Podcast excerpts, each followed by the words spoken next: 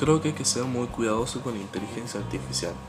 Si tuviera que adivinar cuál es la mayor amenaza para nuestra existencia, probablemente sea esa, aseguró en octubre pasado el fundador de Tesla, Elon Musk. Tendría que haber alguna regulación, tal vez a nivel nacional o internacional, solo para asegurarse que no hacemos algo muy tonto. Subrayó Musk en una larga entrevista con el Instituto de Tecnología de Massachusetts. Primero las máquinas harán muchos de los trabajos por nosotros y no serán muy inteligentes. Esto tendría que ser positivo si lo manejamos bien, explicaba el cofundador de Microsoft, Bill Gates, en la tercera edición de Reddit AMA.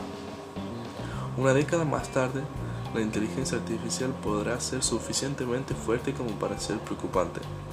Estoy de acuerdo con Elon y algunos de otros en esto, los riesgos de la inteligencia artificial y no entiendo por qué algunas personas no se preocupan. Alexa y Siri pueden contar chistes extraídos de una base de datos de humor, pero no los entienden. Los lingüistas y científicos informáticos dicen que esto es algo que hay que considerar. El humor es lo que hace que los humanos sean especiales.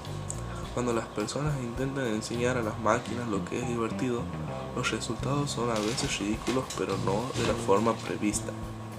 La inteligencia artificial nunca comprenderá los chistes como hacen los humanos, dijo, dijo Kiki Herman, un lingüista computacional que estudia humor en Texas. En sí mismo no tiene necesidad de humor, se pierde completamente el contexto. Cuando se trata de humor, las personas que lo estudian dicen que el contexto es clave. Incluso los lingüistas expertos tienen problemas para explicar el humor, dijo Tristan Miller científico informático y lingüista de la Universidad de Tecnología en Alemania. El lenguaje creativo y el humor en particular es una de las áreas más difíciles de entender para la inteligencia computacional, dijo Miller.